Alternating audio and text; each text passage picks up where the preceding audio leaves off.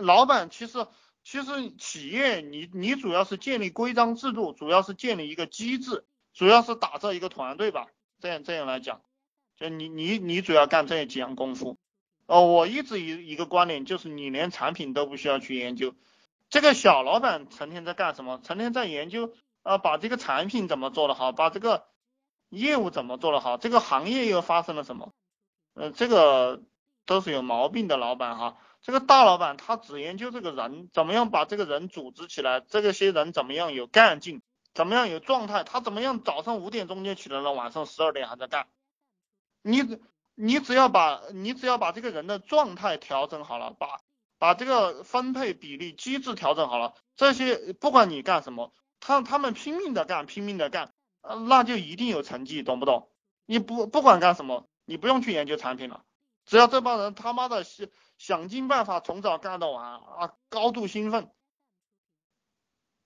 那你不用你做什么业务都能发财，这个就是老板的任务。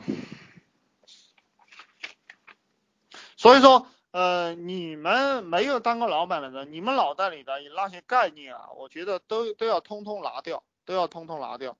然后换成你以前，就是你只要是这个社会底层啊，你的这个概念一定要换，你的概念一定要换。如果你不换的话，你永远都是社会底层，而且你拿社会底层的这套概念，不管你怎么样的努力，你也没有前途。就是不管你怎么拼，你也没有前途，因为你的理念是错的。你你看这个穷人的理念，呃，他啊，金钱是万恶之源，对不对？他们会会讲这个话。会讲这个话，金钱是万恶之源。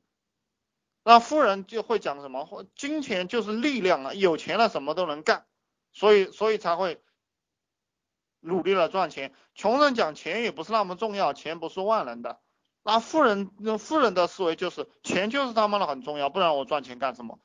因为这个人呐，只有你认为钱很重要了，你才会拼命的赚钱。你你成天讲钱不重要，钱不重要，你就觉得无所谓了，对不对？那你还赚什么钱呢？